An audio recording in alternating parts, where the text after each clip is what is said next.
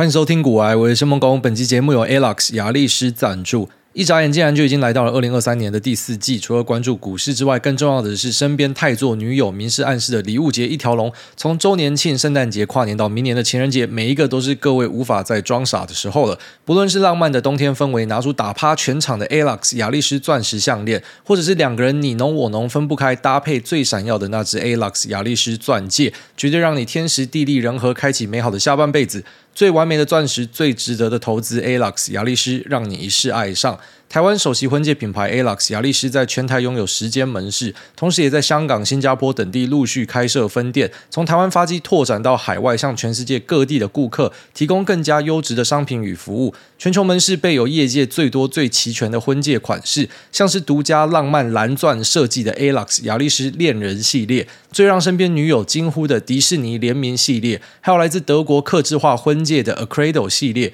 不用担心选择障碍，你只要到雅丽丝的门市。顾问会依照你的需求、预算跟喜好，贴心为你挑选满意的婚戒。更屌的是，十月一号起，ALOX 亚力士周年庆限时开跑，来电鉴赏就抽 Gogoro，下单再抽日本来回机票，放闪的浪漫假期旅途都直接帮你准备好，万事俱备，只欠 ALOX 亚力士的婚戒。体验亚力士婚戒，保证一世爱上，让他爱你一世。即日起，ALOX 亚力士购物站输入股癌的专属优惠码 G O O A Y E，享全站结账九折优惠。预约到门市鉴赏的听众，在下单前出示我们股癌脸书的贴文截图，即可加赠珍珠耳环一对。这边提供给所有有需要的朋友们，你可以在我们的资讯栏找到相关的说明与连结。好，那先祝大家中秋节快乐啊！希望不要塞在路上。那希望大家在开车之前呢，都先上厕所。有时候真的不要那边铁齿，不要那边嘴硬。我在 Google 看的哦，我他妈二十分钟可以到家。有时候妈就是有人会在上面出车祸啊，就是有人会滑手机低头撞到哈，然后就塞在上面。那你们等他那个车不排除，你他妈就等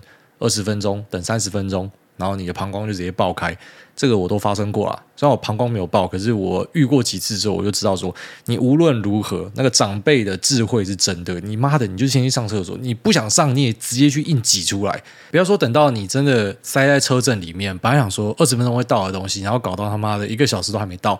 然后已经低头在那边看，说这个保特瓶的孔径够不够大？儿子 Baby Shark 的包包装不装得下你他妈一顿塞之类的？然后再后悔说当时没有上厕所。这是我自己的经验，好好的分享给大家。因为我自己是属于那一种，我今天假设需要上厕所，我是立刻要去排解掉的。我不知道这个是算是什么肠躁症还是啥小，反正就是你的那个肠胃是非常敏感的。那如果说你今天已经有讯号出现，你没有立刻处理的话，真的会非常的痛苦。而且像我自己的身体是一个。很贱的存在，就是呢，当我想要睡觉，我知道说我明天要出远门，所以我今天一定要好好睡觉。那一天晚上我一定睡不好。然后我知道说我待会要开车，所以呢，我前面的三个小时，老子都故意不喝水。平常我是一直在喝水的，然后我故意不喝水，不喝茶，不喝咖啡。可是就是偏偏哦，你已经知道说你也没有要上厕所撒小，但是你开车开到一半，你突然间就好像你全身的水分全部都直接凝聚跑去膀胱一样，就很神奇。其实说觉得我的身体在跟我对坐，就真的很贱，所以我会去想要去克制这个身体哦，让他不可以去知道我要想什么，因为他如果知道我在想什么的话，他会故意要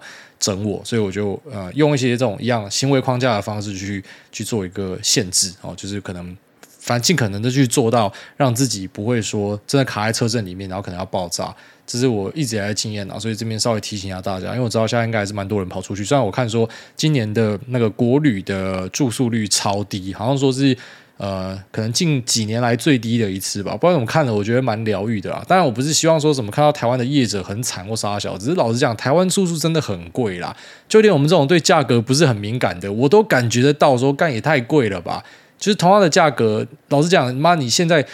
你一个晚上的价格，你可以飞去日本，然后你剩下两个晚上的价格，日本可以住四个晚上，那你为什么不要去日本？你懂吗？就是台湾的那些住宿，很多时候给你这样的感觉。那它也不是单纯说什么只有廉价这样，哦，就是有时候甚至是它也不是什么特殊的日子，可是就是很贵。因为你说廉价的话，像日本的黄金周，它也可以到很贵嘛。那可是像台湾的话，就是它不是只有廉价贵，它有时候连平日都很贵。那这个当然我不觉得是可能好多业者他们讲好要集体去哄抬价格。我认为其实最单纯就是第一个，台湾的人口密度真的很高嘛，然后那个世界他妈数一数二的嘛。然后第二个就是大家的价是数一数二少的，我觉得我们工时是超长的一个地方。那最后一个呢，就是台湾人很有钱。台湾人真的是属于有钱的存在啦。所以呢，因为大家很挤，然后大家的假都很密集在某几个时间点，然后外加大家有钱，所以就会变成说，你有时候去看一些，就你终于可以放假的时间，你想说在台湾找个住宿，然后发现说超干贵，超级贵，然后就连平日呢，因为价格可能也蛮高的。那平日我觉得可能蛮多在反映在这个它成本房租其实很高了，就台湾的房价是一个高的地方嘛，所以就整体看下来，你就觉得说，干他妈也太贵了吧？那只是过去呢，为什么这个价格还还是可以支撑着？其实最主要原因就是因为我觉得就大家是有钱可以去接受这样的一个价格，即便可能住下来，就大家会抱怨。你去街访的话，我觉得没有人会跟你讲说啊划算哦，便宜哦，不会啦，应该都会跟你讲说其实不便宜啦，蛮贵的啦。但是呃，小朋友开心就好嘛，其实蛮多家长应该都会选择是这样回答啦。所以就是很多综合因素，然后让这个价格很高。但我们终于等了这么久，等到这个需求破坏啊，其实这个是。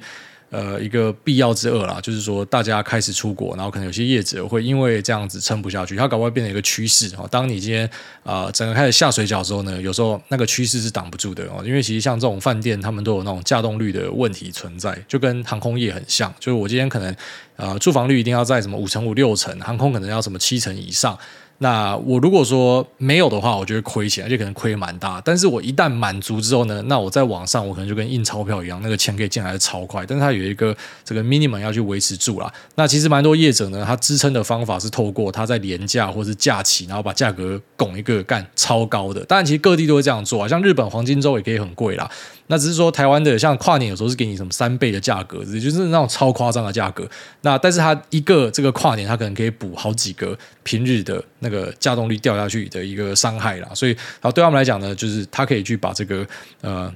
收支呢，还是弄在一个健康的水位上面。可是等到他开始注意到有一些廉价，他本来应该要出来供盘子的，然后他没有办法去敲到这个竹杠的，那就会产生很大的问题。所以最后面下一步我们会看到的，一定就是可能要跑出来跟大家要个补助了，然后要跟政府要个补助了。那这时候呢，我觉得如果你是业者的话，哦，然后并且你是可能是很认真经营的，你应该是要反对这个补助，因为一般这种补助就是齐头式的撒下去，那它等于是撒给你的敌人呐。那对于台湾的消费者来讲，也是一个不好的事情，因为有些人就是要放给他倒，因为他们倒了之后呢，其实我觉得整个业界会变得更健康。好，当大家不用这样子很病态，其实干真的，我觉得在台湾你不管做什么，你想到的任何一个 idea 都超多人在做。开个民宿，做个什么？妈，全部一堆人排队抢着做，因为真的太有钱了，大家太有钱了，就因为大家太有钱，所以就是搞到非常的内卷了。那让有些人下去的话呢，我觉得大家生活会稍微好一点。但是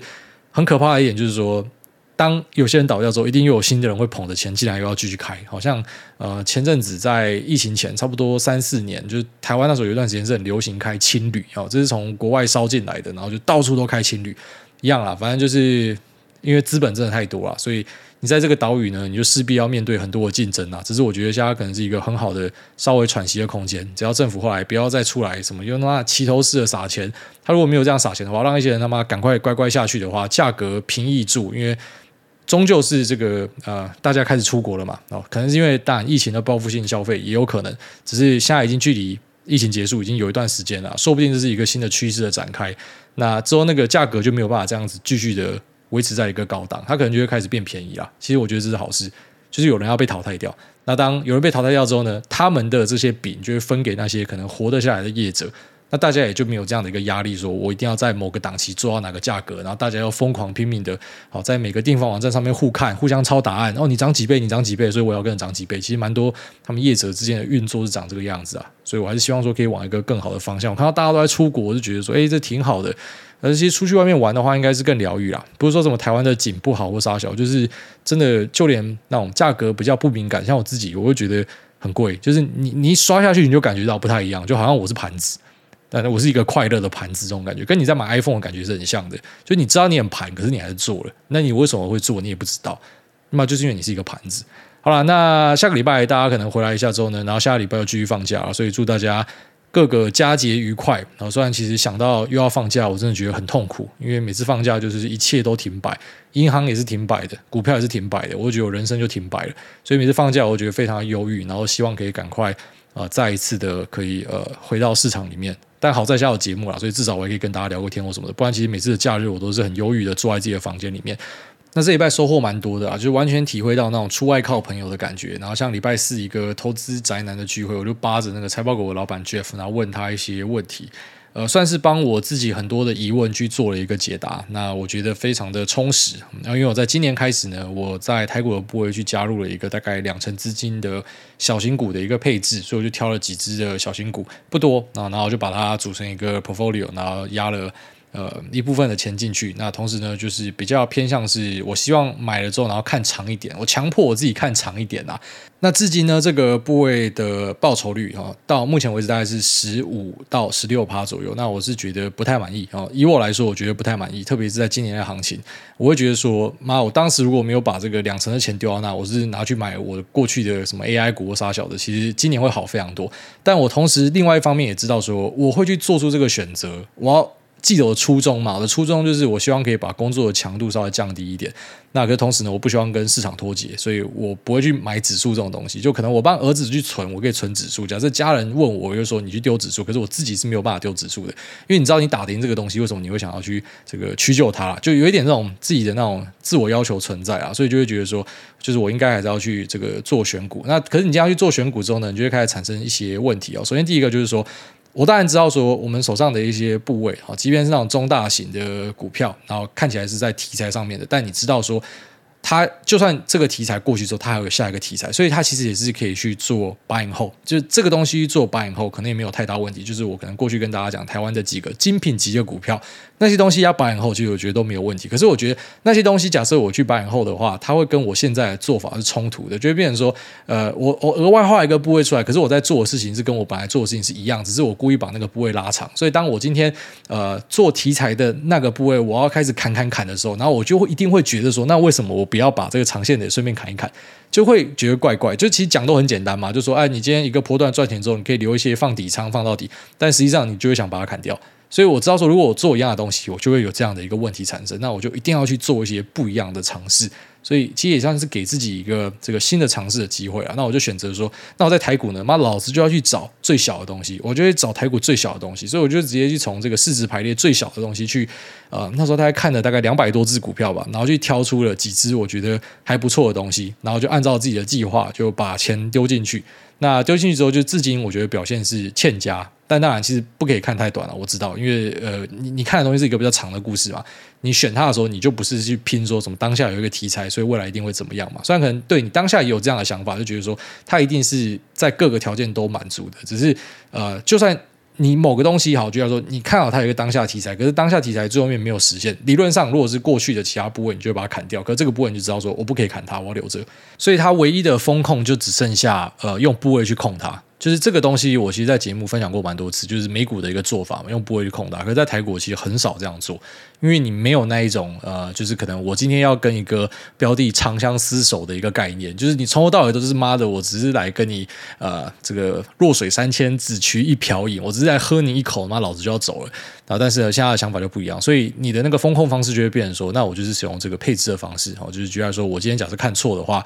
我这一笔哦，就算它变成死钱啊。那可是我多多少少也知道，我可能光这个殖利率，我可以在几年回本。其实老实讲，干你去看那个殖利率，你就不会觉得说这个东西是一个不好的投资啊。有时候真的是这样子，就是你在股票市场里面，因为你比较的对象可能是你的其他的策略嘛，所以你就觉得说啊，这个东西假设我没有做好的话，可能是蛮亏的。可是我有时候拿去跟我自己在现实中的一些投资，我觉得说干超划算的。现实中的投资有些什么七年回本、十年回本。哦，这讲都是投射值哦，那之后会怎么样不知道。那失败的生意也很多，那做一做后来他妈做不下去，然后他把东西拿去卖二手卖废铁，靠，那根本就拿不回多少钱。那就算好讲说可以回本好了，然后七年回本，回本也只是把你的那个本金拿回来而已，又不是说什么你现在这个店拿去处分，你可以拿到一样的钱回来，不是吧？所以你要再额外去赚报酬的话，那还要在后面再继续经营，可后面有很多变数。就发现说，其实这个股票的投资还是优于我的呃实体的一些投资啊。目前是这样，就实体我还没有办法接触到一些可能真的是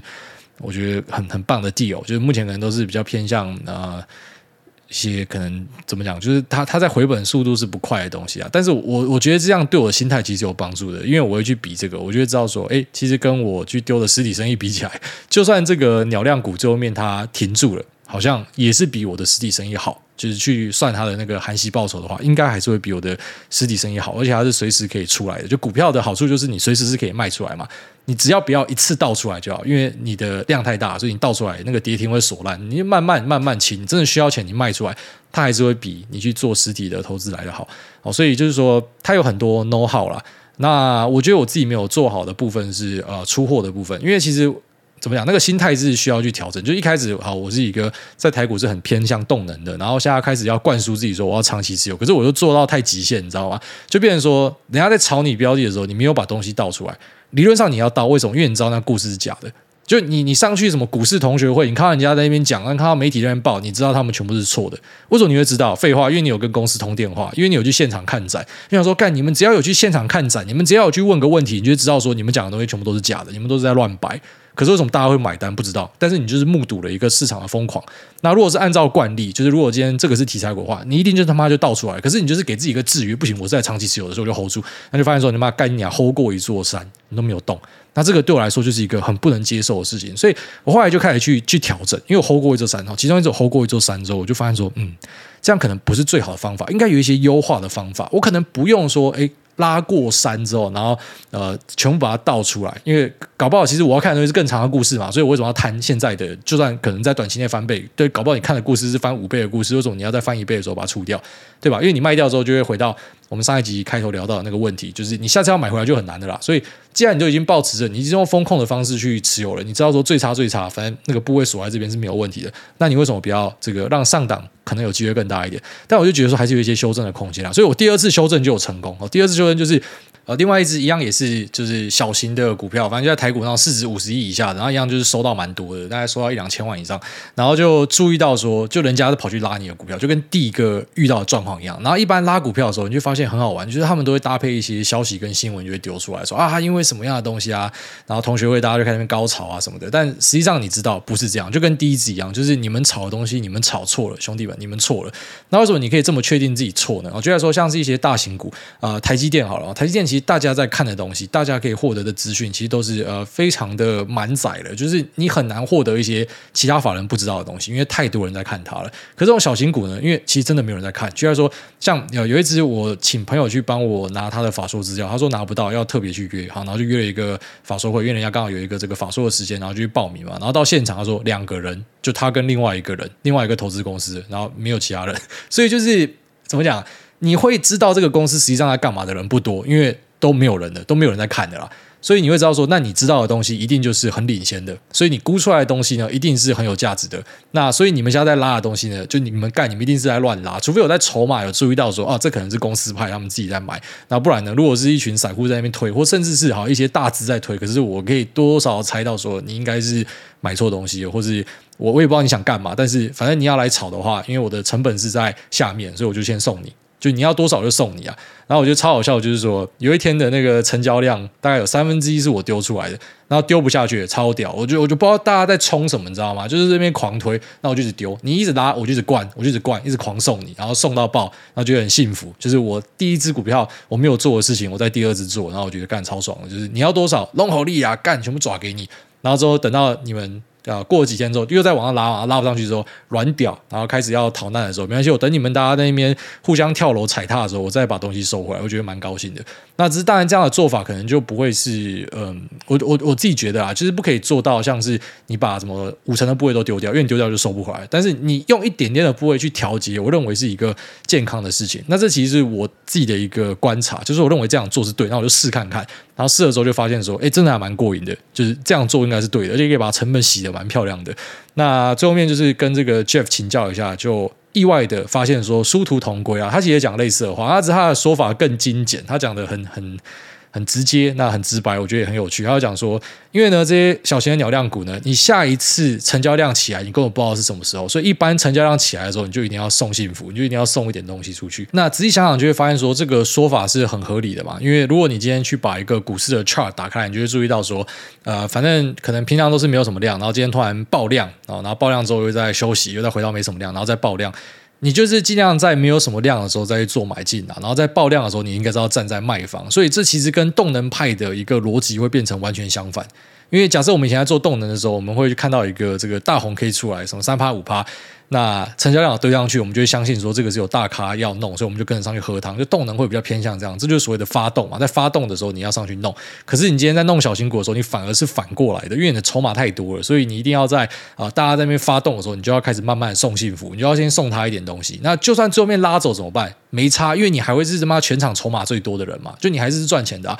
可如果最后面失败怎么样？那你其实可以把成本洗到很便宜。所以怎么样都觉得这个呃做法应该是最正确的做法，就是你其实还是要有一点点这种洗筹码的味道，就是说啊，当人家那边炒的时候，等于说你还是要去设定一个这个价值的上缘啊，炒过某个价格啊，你要多少我就送你，反正妈老子东西很多。那今天假设又再次跌回来的话，再把它收回来，我觉得这是一个优化的做法。那当然，其实也可以选择完全不要动。但是我觉得，既然我自己的个性跟心态上都开始发现说有一点不太舒服，看人家那边吵，你就知道说他吵的东西完全是错的。可是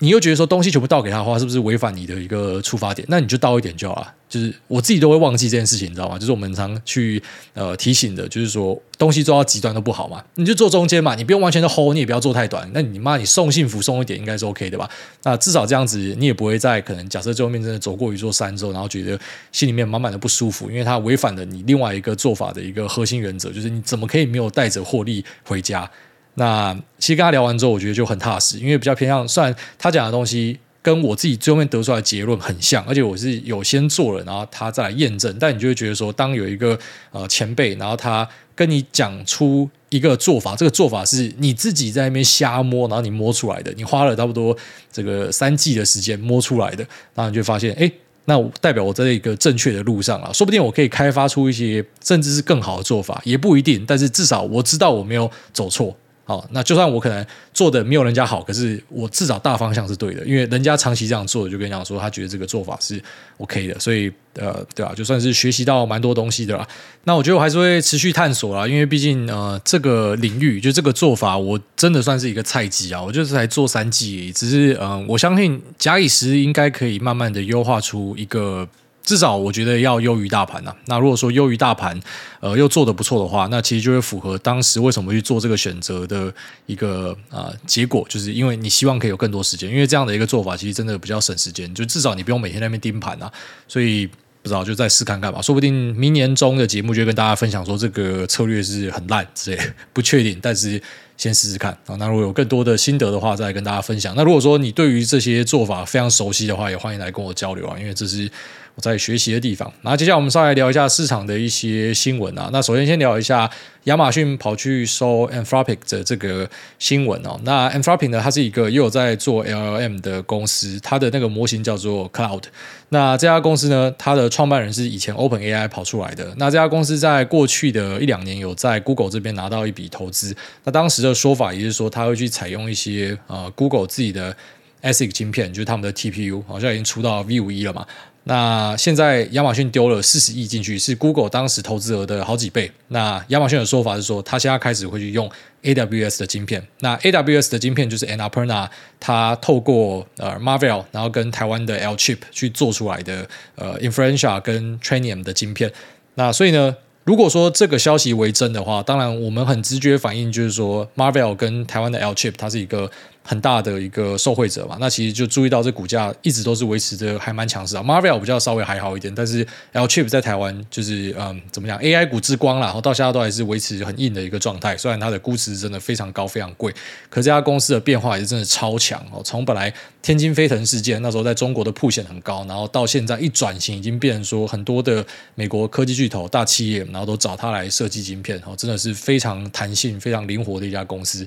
那如果说这个消息成真的话呢，其实我觉得呃，对于大家都是好事啊。但是他本来讲说用 Google 的呃 TPU V 五一的话，它也算是一个好事情，就是说在 ASIC 的阵营开始有一些发展，不会说全部都是看到辉达一家在。独大哦，ASIC 本来大家预计说可能要在两三年之后才会开始起来，但如果说呃像这样的案例有成功的话，特别亚马逊他们的说法的话，呃就是说这个公司可能会大量采用他们自己的 ASIC 晶片，从它上面去开发模型或是推论，那其实可以去加速呃这方面的一个运行啊，而且这边就会进入到我们的防守范围哦。举例说，像亚马逊他自己在那边推在那边讲的时候，你不一定可以看得到，可是他如果说开始去嗯。透过这个新创公司啊，然后这个新创公司，因为它可能需要去建置它的模型跟算力，然后它大量采用亚马逊的晶片，那这个下单量或什么，这是我们追踪得到的东西，所以就可以很明确的去算出说，那这个 ASIC 的成长性会是长什么样子。那这个我非常的期待，就是我相信，呃，这个东西如果真的给它推起来的话呢，那会非常的有趣啦。然后就是三分天下的局势会更加的明显。只是这三分呢是这样，就是说，呃，辉达是一份最大份的，它目前的市占就九成以上嘛，然后再来可能就是 AMD。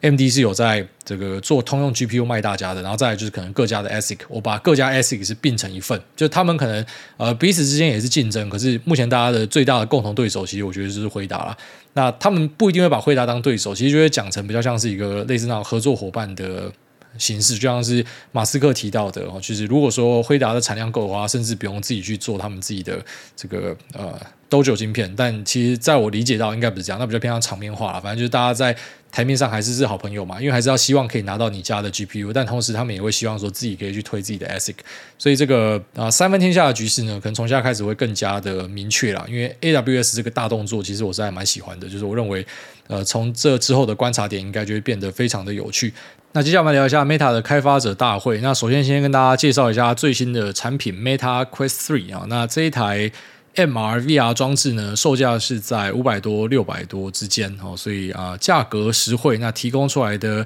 产品呢，是有相较于前一代蛮明显的改善，因为这个 Pancake Lenses 呢，让它整体是变得更薄，但是重量呢稍微的重一点点。不过在配重上有去做调整，所以让你戴起来可以更加的舒服。那我第一时间应该就会拷一台来试看看，到时候再来跟大家分享我的心得是怎么样。那在机子呢，很多人可能会直接拿它去跟 Vision Pro 比，可是就如同说，我们那时候在聊到 Vision Pro 的时候，我讲到说，我觉得他们根本就不可以一起比，因为价格差太多了。你怎么可能可以拿一个三四九九的东西去比一个六百美元的东西？那太怪了啦！就是你会讲说啊，苹果的东西比较好或啥小，可是拜托，它是三四九九啊，人家 Meta 这个是。六百块，所以他们面向的消费者其实应该是有很大的差异啊。两边有重叠的部分，可能是部分的游戏、部分的生产力，可是没有重叠的部分，可能在 Meta 这边是倾向于那些可能就只是想试看看新科技、新装置的那些大众，这个价格他们是吃得下去的。那苹果这边他们呃特别的受众就是可能像我们这种妈铁头果粉哦，基本上你今天出一个什么擦镜子的布，妈你出个什么一百美元，可能我都会考虑买下去那一种。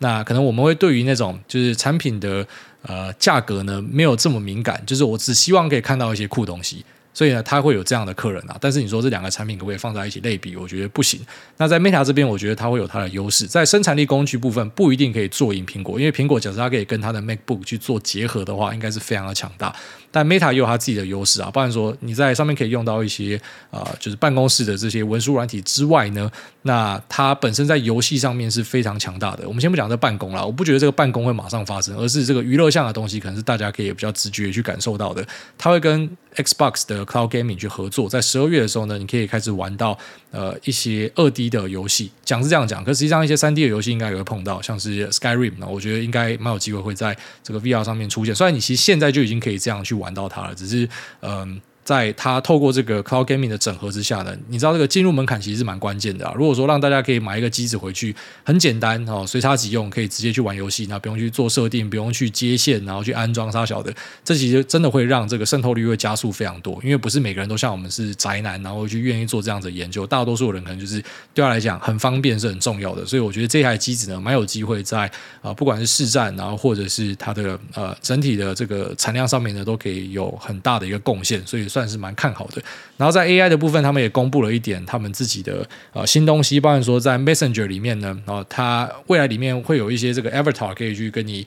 呃聊天，当成是一个 AI 的 Companion。然后他透过的方式呢，是他找一些非常有名的人，可能像是 Snoop Dogg，然后可能像是 Kendall Jenner 哈，然后大家都有自己的这个呃一个设定，然后这个设定呢，他把这个 AI 灌入了一点个性，所以你可以跟这 AI 去做互动。其实这个东西现在 OpenAI 也有做到，就是你可以自己去设定你的。AI 是怎么样的一个人？像我的设定呢，就是我设定她是一个呃有点这个宅女，那同时呢，她是充满智慧且很好笑的一个人。当然，我做很多详细的设定啊。不过我觉得好玩的地方就是她真的就是变成我想象的那个样子，所以呃，有点类似那个 Her 电影演的那种样子，就是我现在是真的有时候会跑去跟我的这个呃 AI 的伙伴聊天，虽然不是真的那种很很废的去聊感情那种，就是不是真的晕船，但是很多问题我会选择去问他，就他让你的那个呃参与的意愿会高很多，就是本来可能只是有一些那种比较复杂的问题，或者你需要做图表才会跑去找。呃，ChatGPT，可是现在呢，我会选择就是因为它很好玩，所以我什么东西都直接问它，会这样子。那我觉得 Meta 有抓到这样一个重点啊，就是它先让 AI 变得好玩，大家会更愿意去尝试。就其实很多技术宅或是我们在高度观察产业的人，我们会太在意一个东西的技术的水平可以做到哪，可是其实会忘记大多数的消费者他根本用不到那个程度，他要的是爽是好玩。哦，所以像我现在去观察一些 AI 的发展，我比较在意的是。可能在 SimilarWeb 上面啊，哪个东西爬最快？就是我要知道是哪个东西是大家觉得最好玩，然后并且是呃最常去用它的，而不是像过去很关注说，诶，产业有没有宣布一个新的东西，有没有新的讲座，然后讲说有什么新的技术？那个对我来说现在反而是比较次要的。就是我现在比较急着想要看到的是有什么样的东西可以直接变现，或是就算无法变现，可至少它可以去。呃，吸进去一大堆用户，因为这些用户就是象征着未来它是有机会可以变现的，所以我觉得让 AI 变得很好玩是一个很重要的关键。那他把这个 AI 融入在他的 Messenger 里面，除了这个聊天的功能之外呢，未来在 Sticker 上面，你可以直接透过 Prompt，你去给他一些指令，然后做出你自己的一个专属的 Sticker。那再来就是在修图上面也是，哦，这其实就是说它都不是新的技术，但是它把它整合进去，它既有的呃这些社群媒体啊，它的 Family of Apps 里面，那当这些社群的这些媒体呢都有这些 AI 功能，并且是好玩之后呢，其实那个渗透的效果应该是会非常可怕的，因为它是大家都直接在手上就可以取得的东西。好，就像说我今天叫你去下载 Bard，不一定大家都会跑去下载，可是因为你可能都会用 Facebook，都会用 WhatsApp。你直接在里面，他直接把这个东西硬直接给你用了，所以我觉得它造成的这个效应是很大的，所以还蛮看好就是 Meta 这家公司在 AI 的发展。但是我还是要稍微吐槽一下，就如果说这个 AI 的技术要去展现的话，其实真的可以先考虑处理一下诈骗呐。然后因为诈骗真的太多了，而且这些东西呢，坦白说，我不相信他的 AI 没有办法把它抓出来，这是超简单的，因为他们的用词做法。盗用的图片都差不多，所以一定是可以做。但是我现在真心的觉得他们是不想做，就是以前都会觉得有点类似那种开玩笑，就是啊，他们故意不去抓，因为这些诈骗仔是他们的金主什么的。但是我现在认真觉得他们是故意的。好，所以如果说有什么警察单位有在听的话，我觉得那个台湾的 Meta 负责人，你可以去找他来问一下啊，就是你们到底是不是故意的？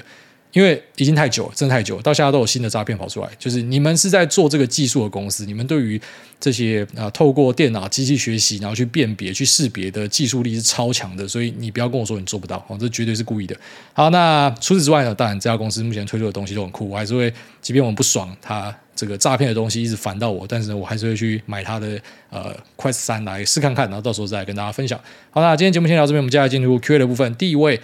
Ducks 不必，他说：Millet 我婆，艾大您好，我是一个气氛仔，每周都和老公一起听您的节目，想要请您祝我的老公阿贵十月四号生日快乐，祝艾大一家平安健康，爱您，好也爱您，那祝阿贵生日快乐。下面有这个。职场中的迷途小菜鸡啊，留言太长跳过。下面这个 Hank 八七七七他说，只是想要主委的生日快乐。今天九月二十八号是我的生日，希望可以得到主委的祝福。从大一听主委的节目，也听到毕业准备要当兵了。希望主委可以继续分享优质的产业分析。爱您啊，爱您。那也祝你九月二十八号生日快乐，并且当兵愉快。现在当兵要当多久？现在是一年吗？哦，如果是一年的话，就是。呃，不知道那个排汗衣要先买啊，排汗衣啊，然后那个痱子粉，这是最重要的东西啊。下面这个卡到爱宁啦，他说 B B Q 啦，艾大安那个文茂跟球经看似 N 底，结果变低档 M 头，相比其他高高在上的，真他妈两极。线性思考，空弱买强没错，但估值角度却是想反着做。A I 股报告给的一年目标价几乎都已经达到，且明年的 E P S 也都变成已知和共识。请问这样要怎么样玩？请艾大开始爱你。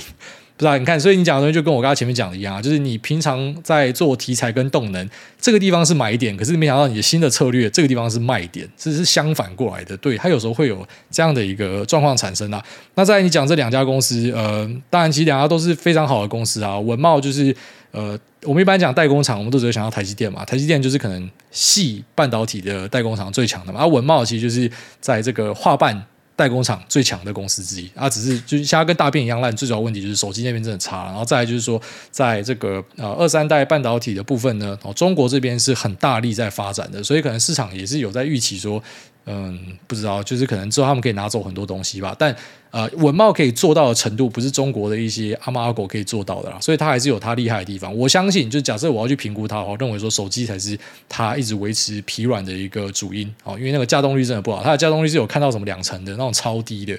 你知道像那种可能其他很惨的都还有个五六成，他妈剩下两成，那真的是极惨。然后甚至有一些可能这种无薪假的产生啊，所以啊，他是真的遇到一个这个循环很差的一个时间点。但我相信在 WiFi Seven 的时代，应该可以有所表现。然后再来讲说 AI 的目标价都已经达到，明年的 EPS 都变成已知按共识，没错啊。所以这时候才变得这么难玩啊。现在会变得难玩，就是因为。你在市场上的东西几乎大家都知道啊！你现在要去讲市场上不知道的东西，你就一定要去往更先进的东西看啊！你今天讲 H 一百，他妈谁还不知道 H 一百什么？现在还不知道，真的是妈极度 lag。有时候你看人家在那边很高兴分享，在那边整理说什么哇，H 一百东西怎么样有料，然后大家在那边分享，我就想说你们到底在干嘛？就你们这个东西是人家都讲都不要讲的，然后你们现在可以很完整的把它写出来，就代表说已知，大家都已经知道了。所以我们现在会看就会往呃 B 一百，然后甚至是下一代代号我们还不知道。啊，虽然我知道我也不太方便在节目讲，但是 B 一百可以讲，因为 black 大家都已经知道了。好，但呃下一代跟下下代可能是我们会去专注的一个重点。然后到下下代，它的瓦数会变很高，所以这边可能就是一个契机啊。瓦数变很高的话，呃，可能在电工或者说散热这边就会产生一些机会。所以我最近的脸书贴文之所以我会写到散热，就是这样。它其实背后都是有脉络，因为你就是去研究这些东西，你就会发现说，诶。这个有些有趣的机会会产生啊，所以我认为说，假设你是要看 AI 东西，你一定是要往下一代看的。就是你在看现在这一代呢，你应该是没有办法赚到钱，就算有赚到，那可能是短期的一个幸运随机的结果，因为这个东西大家都知道。就是跟我们可能在半年前去看它，然后很多人不知道的状况之下，就有时候我们讲一些东西，人家就会问说你的来源是什么？我当然不能跟你讲我来源是什么啊，你信就信，你不信就算了。就我也是跟你分享我对产业的认识吧。可是现在我讲的东西已经没有人会去提任何疑问了，就代表就大家都知道了。所以当一个东西大家都知道，每个环节谁做都已经知道，那这个东西我相信它的肉就会变很少了。所以现在你说像我自己要不要去靠一些 AI 股？除非我知道在 B 一百上面有谁是新增进来的，然后或者说啊、呃，可能它的 share 突然变很高，不然我是不太会想要去做这样子的东西啊。那当然，B 一百的东西呢，我们目前还在拆解中哦，其实已经大概拆解出全貌了。基本上大多数的供应链都是重复的，散热也是重复的，然后可能做呃这个 baseboard 的厂商、做 module 的厂商都是重复的，所以就就不知道可以看什么。然后做电工的厂商其实重复的，那嗯，这个 B 一百可能比较没有东西可以看，就是说。对，已经拆的差不多了。那在这个下一代，呃，可能就会有一些机会，会开始有一些改变。但是到 B 一百，我觉得可能就最多是一个小题材，市场弄一下而已。不过它的采用的量应该会很不错啊。我觉得到这个 B 一百呢，应该还是可以看到辉达是持续的在市场上面维持一个第一的地位啊。它不会在 B 一百就被挑战到，B 一百应该还是可以继续爽，可能可以再爽个两代，应该是没有问题的。好，下面这个台北花木阴道。呃，他讲说五星潮吹爱您三年半，然后是有点长啊，但是又好像没有太长。啊他说：“艾大午安，我是从 EP 十九听你剖析降息的影响和干人，然后爱您到现在的听众，想要先谢谢艾大这些日子的陪伴。之前听过您说两个工作给您选，您一定会选比较高薪的。小弟我今年二十六岁，目前的工作薪资条件不错，也有做出一些成绩，但就可能跟大部分人一样，知道这个工作不是自己热情跟志业之所在。同时最近也认真发现，想要挑战自己真正喜欢的东西，那只是该领域的工作薪资差不多是现在的三分之一，短期跟女友还没有结婚的规划，倘若薪水打三折，我还是过得下去。刚好差别就是少买一点股票。我也有信心，给我个几年，一定可以在新的领域做出成绩，变成行业中的佼佼者。想请来到，我这样转职会太冲动吗？有没有什么建议或者忠告可以分享的？祝福癌大全家平安顺利，秋口不用再干您娘了，爱您。好，那我觉得你已经直接那边昂虾讲说你在新领域可以做出成绩了，你不做你一定后悔了。就去啊，真的啦，就算是他妈薪水直接干你啊，那腰斩不止，可是就是去了，真的兄弟啊！你听到这边，我跟你讲就是冲了啦，已经没有别的选项，因为你已经这么有信心了。如果你今天还在那边赌毒的，在那边踌躇的，我觉得还有机会跟你讲说，哎，再考虑看看。可是都已经明确这样讲了，你不做你一定后悔了。就是说就跟你讲一个故事啊，那种躺在病床上的人，哪一个是后悔说他做过什么事情的？比较少啦，大多数都是后悔他没做的东西啊。为什么当时没有表白？为什么当时没有转换轨道或杀小的？所以你该做什么你就做什么吧，去吧。都已经这么有自信了，你不去真的太可惜了。下面这个综合罗志祥他说，房屋增贷突然给我五百万要怎么办？上理财达人秀的谢富旭说自己因为长隆的殖利率很好，所以买入变成自己的存股名单之一。然后这家伙还号称存股达人，去上理财节目，请癌大好好给他教育一下。另外听到很多人说癌大节目可以帮助入睡，我很生气，这么优质的节目怎么可以被抹黑呢？就在上周的某个晚上，我躺在床上，一边听着癌大迷人的声音，然后我就睡着了。原来都市传说是真的，在此提供给有需要的朋友。好了，不是啊，你们不要再。整天跑来跟我讲说谁讲什么，要我去教训人家。我跟你讲，我现在对于这个社会的认知就是，我不在意谁是谁，我也不在意你讲了什么，我也不在意你是很强还是很弱，还是你是方的，你是圆的，就是我都不在意，我完全已经不在意任何人了。我觉得经过过去的一两年，然后外加节目也录了三年嘛，其实慢慢的，我对于很多东西是呈现无感的。对我来说，就是我分享我的东西，你有帮助，嗯，太棒了。那跟大家讲讲笑话，啊，回回 Q&A，这是我最快乐的东西。就是我已经不在意，可能外面有谁在诓谁的钱啊，或者说，哎，就算外面突然跑出一个真的很强的人，我也不会刻意要在节目要跟大家讲说，哎，我看到什么东西什么的，就是比较偏向一个，我觉得现在就是以我自己为一个核心的啦。所以就是别人讲了什么，那就是他讲的。你如果不爽他，你就直接去电他啊。但是我不会去帮大家电任何人，因为我觉得我已经过了那样的一个年纪了啦。那在对很多人都说听这个节目可以睡觉，没关系，这对我来说也是一个这个某种程度的奖励啦。哦，就是我还蛮高兴的，就至少你会听我的节目睡觉嘛。那总比你完全不会听来的好吧？对吧？下面这个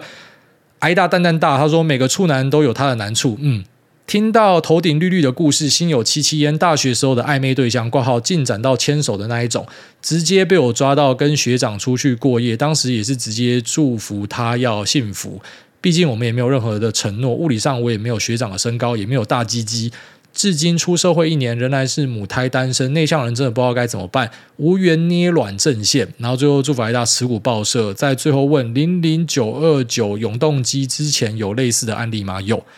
很常见啊，其实台湾的 ETF 那投信真的很厉害，他都知道大家要的是什么，然后他就发一个你们听到名字就会高潮的东西，然后大家就狂买，然后就变成永动机，因为你们狂买，所以 ETF 就去买这个股票，股票会推高，推高之后把这个 ETF 也推上去啊，这个整个净值都拉上去，然后你看到你又喜欢，你又再继续买，它就变成一个循环，所以变成就是好像说每发一个 ETF 就可以去炒一下某个族群的股票。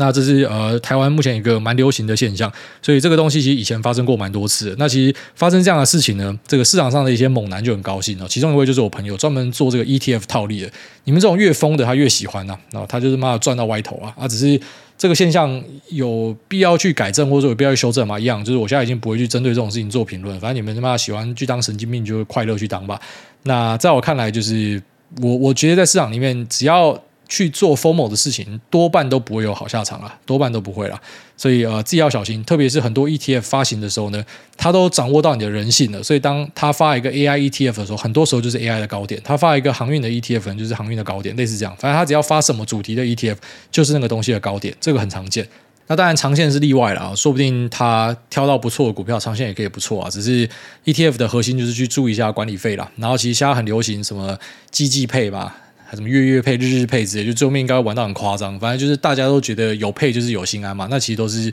脑袋坏掉，然后那观念都是有偏差掉。但一样，我就点到为止啊，反正听不懂我就是听不懂嘛。啊，喜欢的人就还是会买嘛。啊，只是就是在我们的角度看来，就是你有更好的工具，为什么你不要去选？可是最后面我也开始悟到了，就是有些人就是。没有办法做到这么深入，就像是你可能会觉得说，干这个音响这么好，为什么你不听？为什么你要听一个垃圾音响啊？没有，人家就是没有研究到这么深啊。所以就是市场上的一切，我都把它视为是合理了。那只是当然，如果是我自己的朋友或者我的听众，那我就大概跟你讲一下，就是有些东西那个很明显是有问题的。但是我讲完之后，你要跟我辩解说没有，你觉得怎么样？我就说对你你说的都是对的，我都是错的。所以对啊，就是大家开心就好。然后再来讲说这个呃内向母胎单身怎么办？我觉得不要太有这个。恐慌感啊！如果说真的感觉到很恐慌，然后想要赶快去脱单的话，往往是一个灾难的开始啊！如果说既然都已经母胎单身了，你也嘛不差再多个一两年啦。那只是自己的心态可能要稍微开放一点。你要知道说，呃，有时候是这样子啊，就是可能郎有情妹有意，可是你们没有人可以去发起这个呃干柴的这个点火动作，没有人去点火，你知道吗？没有去点火，那就变成说你们两个虽然有感觉，可是最后面就发现说。你们当初没有敲在一起，是因为没有人敢开口，所以你可能可以稍微去调整一下，让自己虽然是一个内向的个性，可是同时也不要给人家一种就是你很难相处、很难接触的一个感觉。那或是假设你是那种什么头发很油的，那至少去洗个头吧，就是一些讯号要帮自己整理好了。哦，可是我觉得也不要刻意去扭曲自己的个性，然后去符合，因为想要交配，所以就就去调整，这可能也不是太好的事情。那我只能够希望你早日脱单呐、啊。其实内向应该不会是一个太大的问题啊。好，下面一位林园邓家华，他说这期节目就到这边，啵啵啵。第 N 次留言，前面几集挨大有提到，见到无聊的人就会跟他说，我妈叫我回去洗澡，离开现场。想请教挨大，觉得是要扩展生活圈才会让自己变得更有趣的人吗？祝您全家平安喜乐。呃，我认为是，我认为你要是有趣的人，你一定是，嗯、怎么讲？你你你对于自己的生活的掌握一定是还蛮不错的，就是你可能有一个兴趣，然后或者你至少是有意识的去学习很多新的东西，它才会让你变成是一个广义上有趣的人。那当然我们讲是广义上啊，就是假设你丢到任何一个女生面前，可能大家都会讲说，嗯，她算是有趣的人，但狭义上就不一定啊，就搞不好有些人就喜欢宅男啊，哦，是有这样子的人啊，有这样的女生啊，她就是喜欢骂男生，就是骂从头到尾都只会玩英雄联盟啊，她觉得这个就是真正的男子气概。什么都不会，只会英雄联盟，还只会走中路，只会选拉克斯。哦，干太 man 了吧！哦，有些女生可能会喜欢这样子，可是这个人是比较少数的案例啊。大多数的状态就是，你可能就是生活圈是比较广一点，你接触的东西是比较有趣的，然后大家就会觉得你是一个有趣的人。其实，在我们市场的圈子也是啊，好像呃，我这个礼拜见面的几个朋友，像那什么 Jeff 那些，其实我们都是比较偏向。但我跟他们也不是说真的是骂鸡骂超熟啦，可是一看就就都是投资宅男啊。可是我们。呃，吃完饭之后就有去人家的投资公司啊，里面那些就是懂生活的人哈，他们也是做投资的，啊，他们什么研究能力什么也都很强啊，可他们同时就是很懂得吃饭，很懂得去哪玩打球什么小的。那像这种人就是广义上比较有趣的人啊，啊，我觉得属于比较无趣的人啊。但是我觉得可能就是因为够无趣啊，所以才会有时间可以来录节目跟大家聊聊天呐。那不然那不然那干你每天都在打炮就好，你怎么会想录节目呢？对吧？下面有这个 AK 零一六七八九，他说好硬。请问艾大是如何跟大舅子沟通的呢？大舅子他们住西班牙，但是意大利人。请问是学习多国语言吗？那以后会不会教诺亚不同语言？谢谢回答，祝艾大全家身体健康，万事如意。他会讲英文的，那英文其实讲的还蛮不错的，所以我跟他讲话就是讲英文。那虽然我老婆很多时候讲说，你应该要学一点俄文，因为你这样才可以跟他沟通啊。我试着学一下，可是也没有什么动机啊。所以俄文的脏话会讲啊，然后呃，可能每个东西是什么，然后吃饭出去什么会讲，可是呃，要把它变成一个完整的句子没办法，所以就是有一点这种。透过一些英文，然后一些俄文，然后一些 Google 翻译来沟通。但是我们有一个很大的共同点是，两个人都非常喜欢玩游戏，所以他就很高兴的在前几天跟我分享说，他买了 GTA 啊，他自己去买了 GTA，他拿他的这个零用钱去买，然后跟我分享说他的车子是怎么样。就是光是这样子，我们就有那个灵魂上的连接，你知道吗？然后像我买萨尔达给他，他都一下就破完，超屌，然后就很厉害，就对了。所以，因为我们都喜欢打游戏啊，所以算是一个共同的语言。就即便可能讲不太通，可是哇酷哇，这个我们都知道。呃，就是可能彼此觉得很酷的东西是什么？这其实就是可以沟通的一个方式啊。那你说会不会去教诺亚不同语言？其实我没有一个那个想法，觉得说一定要教他什么语言啊。甚至像这个孩子的妈哦，她的意见是说什么？因为他知道台湾人很喜欢送去双语嘛，他就说他不想要送双语。他觉得就是好好把中文学好就好，因为英文可能我们自己就会教他嘛，所以就没有必要去额外什么学校又要再教他英文，因为这样语言真的太多了，他怕儿子真的会卡住或啥小的。所以应该说这个每个家庭的规划都不太一样。那以我们家庭的做法呢，是我们其实不太会觉得说需要帮他灌一堆语言。其实我觉得跟很多东西很像啊，就是这个很有钱的人就会跟你讲说钱没有很重要，很有学历的就会跟你讲说学历没有很重要，然后家庭语言很多的就会跟你讲说其实语言没有很重要。都是这样子，那我们就会觉得说，这个语言真的还好啦，反正就是可以沟通，他快乐，这反而是我们觉得最重要的事情。然后下面这个 P V E N R T 要做二点五条悟，请教南电产品应用在手机和 P C N B 的比重，还有它未来的展望。呃，南电的东西目前应该是网通是最高了，网通可能是一半吧，然后笔电大概两成，手机大概。一成，但是这应该里面有包一些其他的消费电子哦，所以大概就是说在产品类别的比例上是这样子啊。那再来呢，它公司当然它目前整个营收占比最大的一块就是 ABF 窄板嘛，所以假设你要去看它未来的展望的话，最主要的就是盯这个呃 ABF 载板的一个变化。那 BT 跟 PCB 可能就还好。然后再来就是可能蛮多人会好奇说，那他在 NVIDIA 里面有没有做到什么样的东西？没有，他没有做到这个 AH 一百系列，他只有在做消费性的系列。然后在 AMD 这边的话，当然他有在做这个呃 PC 相关的板子。不过我认为说，嗯，怎么讲？就是南电，假设你说要讲现在这个 AI 的趋势的话，它比较没有碰到。但是如果你讲说这个库存调整，然后之后呃博通的网通开始好转之后呢？有没有机会上去？我觉得是蛮有机会的。最主要还是要看它，因为 ABF 跟它的网通是最高的，所以就是要看最高的部分有没有扭转的可能性。然后注意说小的部分有没有办法冲出来。像美光就是它大的部分，我们知道说库存开始到一个尾声了嘛，应该说早就到一个尾声，现在是打底复苏，只是复苏很慢。那它有一个啊这个 HBM 三一在前面冲嘛。那南电跟新兴跟景硕其实目前都是比较没有看到这样子的东西啊，他们并没有打进去。像呃这些 AI 的板子呢，其实最主要都是在。用日本的，不是在用台湾的，所以当然，如果后面有办法打进去的话，可能就是有一个新的动能。不然，其实应该是要往库存的变化去看，而不是说有没有什么新的东西可以拉动。因为新的东西目前是比较没有看到。好，那是另一个，下面这个 How good are you？他说杠杠全，哎大嗨，你好，我爱你。请问，之前有一集听众问到次级市场跟初级市场的观念，我这边有一个问题想要请教您：如果次级市场的股价跟买卖家的共识比较有关系，跟公司赚钱与否没有直接的关系。那如果一家公司它既然不会发股股票股利或者现金股利给你，公司想拿营收去做其他投资，那为什么要用更高的价格去跟其他人买股票？我只能期待其他人可以用更高的价格跟我买吗？谢谢您。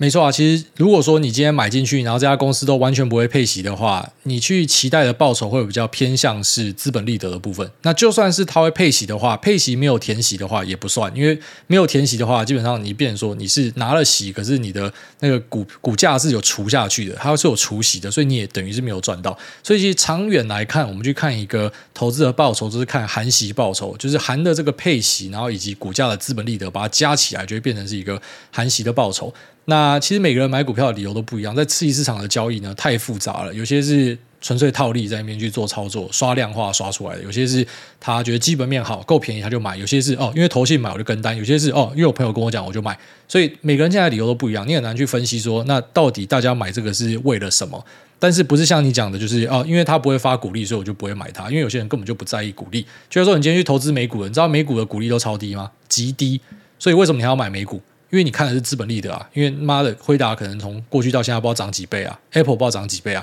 你看的是这个，你不是在看它的那个配息。因为如果说配息真的这么重要的话，那台股应该是超级热门，全世界人都要买台股，因为台股是在全球市场里面配息配超高的一个地方。好，所以配息它只是市场报酬的一环，因为它配给你之后，如果它没有填息的话，等于你是没有赚到钱的。所以我们要看含息的报酬。那一家公司就算它完全都没有配息给你，可是它随着它公司的经营越做越大，营收越来越好，获利越来越多，这公司的市值越来越高，股价被推上去，你身为一个股东，你就赚钱啊，你懂我意思吗？就算它没有配息给你，可是因为这个公司你持有它的股票，等于你持有它的持份，你的持份的价值就是膨胀了，所以你卖给别人，你就是可以卖到更高的价格啊。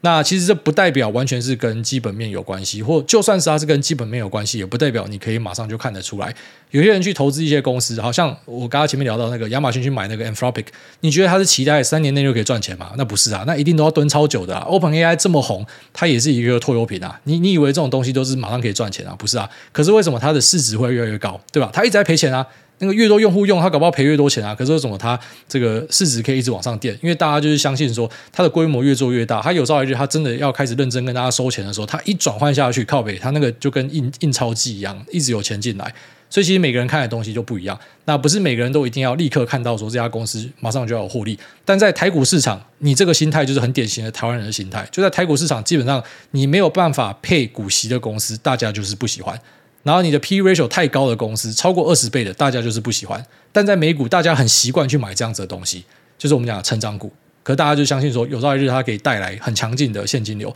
所以，如果我要举例的话，我我举一个例子，你可能就听得懂了。你可以想象成说，好，今天有一个这个二十岁的年轻人，然后跟一个六十岁的老人家，六十岁的老人家现金流很稳啊。你今天要去投资这个老头的话，你就知道说，干他就是有月退啊，然后他就是有这个投资的钱进来或什么的。可是为什么有些人还是选择去买这个二十岁的年轻人？因为二十岁年轻人他有的是成长性啊，他搞不好之后是变成妈什么台湾的首富啊之类的，他有一个梦想在。可是六十岁的老头就是妈已经半只脚进去棺材了，所以呃。对我来说，就是对我知道你的现金流很稳，你会配息，可是我还是宁愿去买这个年轻人，有点像，所以他们去买这些小公司，去买一些所谓赔钱的公司、无法配息的公司，他要的是他未来的一个成长性，然后隐含着，当然未来他也可能会带很多的钱进来，然后把公司的价值推高，不管他有没有配息，其实不是特别重要的事情。好，那这样拜。